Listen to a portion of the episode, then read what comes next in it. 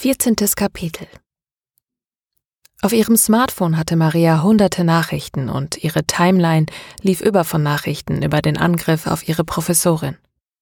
Sie blockierte alle, die etwas damit zu tun hatten. Alleine von Erik warteten ein Dutzend Nachrichten auf sie, aber davon wollte sie keine lesen. Nicht jetzt. Auch Ilkay und René hatten ihr einige Nachrichten geschrieben und viele andere Leute, die sie mehr oder weniger gut kannte. Es war noch dunkel, als Maria zu Hause ankam. Die B-Klasse ihrer Mutter stand noch in der Auffahrt. Sie wusste nicht, wie spät es war und auch nicht mehr welcher Tag. Leise öffnete Maria die Haustür und schlich sich in ihr Zimmer. Sie war schon fast dort, da fiel ihr etwas ein. Sie nahm ihr Smartphone aus der Tasche. Sie hatte völlig vergessen, ihre Mutter anzurufen oder ihr nur eine Nachricht zu schreiben. Hoffentlich machte sie sich keine Sorgen. Maria ärgerte sich über sich selbst. Erleichtert stellte sie fest, dass keine Nachricht von ihrer Mutter auf sie wartete, also wusste sie noch nichts. Aber sie musste es ihr erzählen, bevor sie es aus irgendeiner anderen Quelle erfuhr. Also ging sie zum Schlafzimmer ihrer Mutter und klopfte. Wieder stand sie vor einer scheinbar verschlossenen Tür und wartete auf eine Reaktion. Was wäre, wenn ihre Mutter ihr nicht geschrieben hat, weil sie tot ist? Ihr die Tür nicht öffnen kann, weil sie verstümmelt wurde oder gerade an ihrem eigenen Blut erstickt.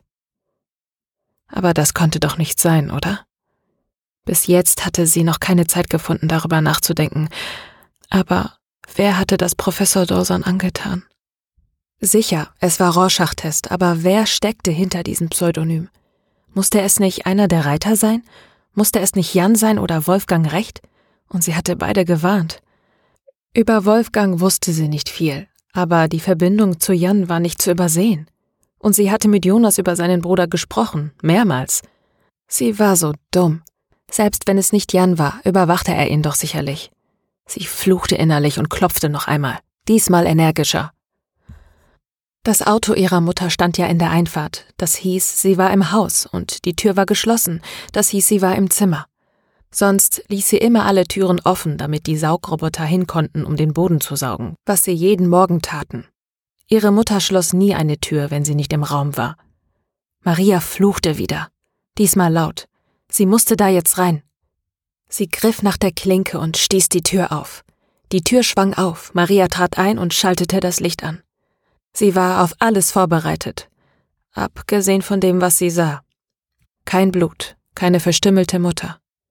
Ihre Mutter saß im Bett mit dem Rücken zur Wand, die Decke bis unters Kinn gezogen und sah Maria an wie ein Reh im Scheinwerferlicht. Maria wusste nicht, dass ihre Mutter nackt schlief, aber es war offensichtlich. Erst jetzt bemerkte Maria, dass ihre Mutter nicht alleine war. Neben ihr lag ein schlanker und nackter Körper, den sie kannte. Es war Wendy. Wendy lächelte Maria offen an und setzte sich auf. Sie versteckte ihre Nacktheit nicht. Vielleicht sollte ich gehen, sagte Wendy. Ihre Mutter legte Wendy die Hand auf die Schulter und schüttelte verneinend den Kopf. Maria rannen die Tränen über die Wangen. Sie überbrückte die wenigen Schritte zu ihrer Mutter und umarmte sie stürmisch. Liebes, was ist los? Warum weinst du? fragte ihre Mutter verwirrt. Ich, ich hatte so Angst, dass dir etwas passiert sein könnte, erklärte Maria schluchzend. Ich, ich verstehe nicht, erwiderte ihre Mutter, und Maria erklärte in kurzen Sätzen alles, wie sie Professor Dolsan gefunden hatte und an was sie sich noch von den letzten Stunden erinnerte, dass sie ihre Jungfräulichkeit verloren hatte. Was beide Frauen mit einem aufmunternden Lächeln quittierten. Wie sie Angst gehabt hatte, ihre Mutter sei etwas passiert und dass sie deshalb die geschlossene Tür ignoriert habe und trotzdem eingetreten sei. Wir haben dich natürlich gehört, gestand ihre Mutter, aber ich wollte nicht, dass du mich mit Wendy siehst. Wir haben es so lange geheim gehalten. Ich wollte nicht, dass du es erfährst. Mama, ich verstehe nicht. Was sollte ich nicht erfahren, dass du auf Frauen stehst oder eine Ehebrecherin bist? Die Worte waren heraus, bevor sie Maria richtig gewichten konnte. Sie trafen ihre Mutter hart. Sofort mischte sich Wendy ein. Nadine ist keine Ehebrecherin. Höchstens bin ich eine. Aber Jonas weiß davon. Es ist okay für ihn. Ich bin bisexuell und ich und deine Mutter hatten schon etwas zusammen, bevor ich mit Jonas zusammenkam. Da war ich noch mit Jan zusammen. Hast du ein Problem damit, dass deine Mutter auf Frauen steht? fragte Wendy vorsichtig. Maria schüttelte den Kopf und suchte den Blick ihrer Mutter. Sie wusste sofort, auf was Wendy hinaus wollte. Ich liebe dich, Mama, und es ist mir vollkommen egal, ob du auf Männer oder auf Frauen stehst. Hauptsache, du bist glücklich. Für mich musst du dich nicht verstellen. Dieses Mal war ihre Mutter, die sie in eine Umarmung nahm und schluchzte. Maria erwiderte die Umarmung und war unheimlich erleichtert. Soll ich jetzt gehen? fragte Wendy nach einer Weile. Nein, bitte bleib, ich möchte Maria alles erzählen. Wendy nickte. Ich wusste immer, dass eines Tages der Tag kommen würde, an dem du es erfährst, begann ihre Mutter. Ich habe mich immer schuldig gefühlt, dass ich dir keinen Vater bieten konnte. Du bist mein ganzer Stolz und mein ganzes Leben. Ich bin nicht wie Wendy. Ich bin nicht bisexuell. Ich bin lesbisch. Wendy und ich waren schon zu unserer Studienzeit ein Paar, und ich wusste auch, dass Wendy einen Freund hatte. Er war nicht eifersüchtig, und ich versuchte es auch nicht zu sein. Wendy hat öfters versucht, uns zusammenzubringen. Sie wollte eine Dreierbeziehung. Zum ersten Mal sah Maria Wendy schüchtern. Irgendwann einmal gab ich nach. Ich dachte, es kann nicht schaden, es einmal im Leben mit einem Mann zu versuchen. Jan entjungferte mich. Er war sehr zärtlich, sexuell gab er mir nichts. Ich fühlte mich dafür sogar etwas schuldig. Er strengte sich wirklich an. Dafür bekam ich dich. Es war ein Unfall und doch das größte Geschenk, das ich mir vorstellen kann.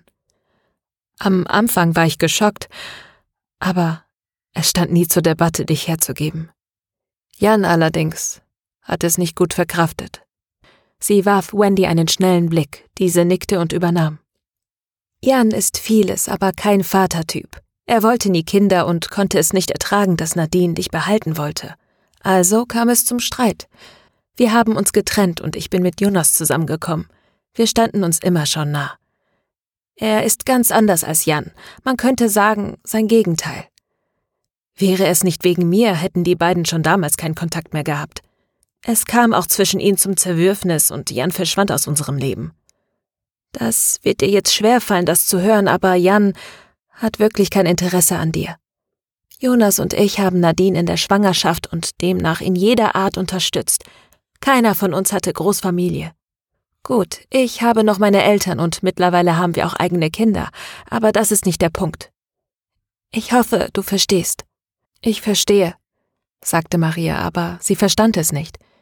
Wie passte das zusammen? Hatte Wendy eine Affäre mit ihrer Mutter und ihrem Vater und war mit dessen Bruder verheiratet? Das war doch Wahnsinn. Wie viel davon wusste ihre Mutter? Wie viel wusste Jonas? Und natürlich musste sie jetzt mit ihrem Vater reden, ihn treffen. Trotz der Gefahr. Verdammt.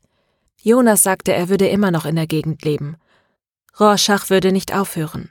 Jetzt war es persönlich. Sie musste das Morden stoppen. Geht es dir gut? fragte ihre Mutter mit einem zögerlichen Lächeln. Maria erwiderte es und drückte ihre Mutter fest. Alles gut, Mama. Ich liebe dich. Beide weinten.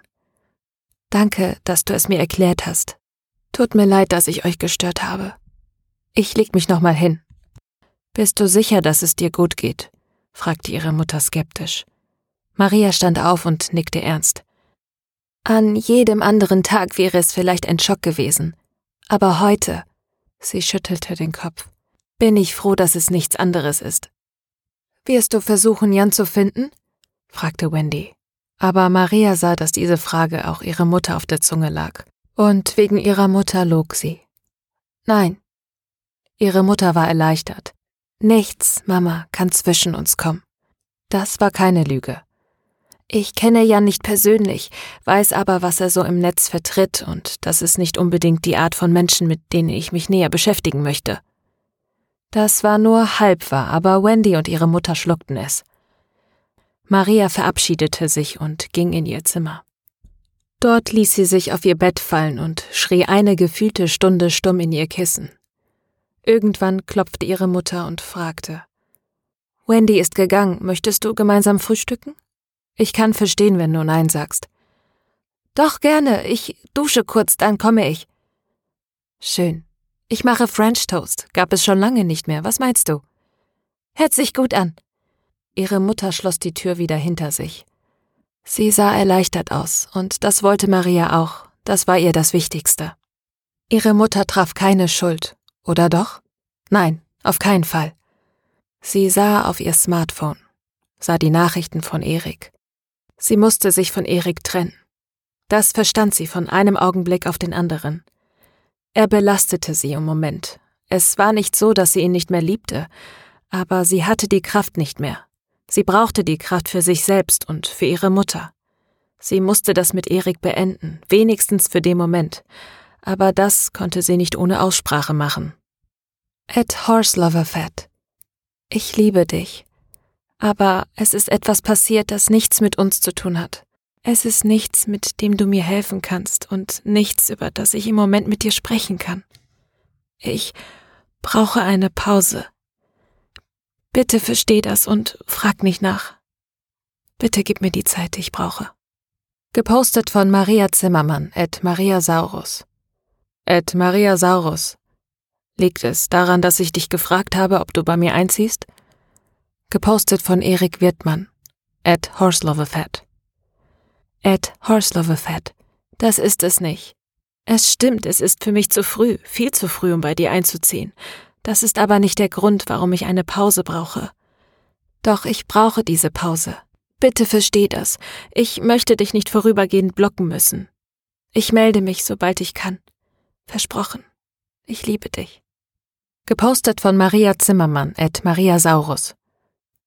At Maria Saurus. Okay. Gepostet von Erik Wirtmann, at Horseloverfat.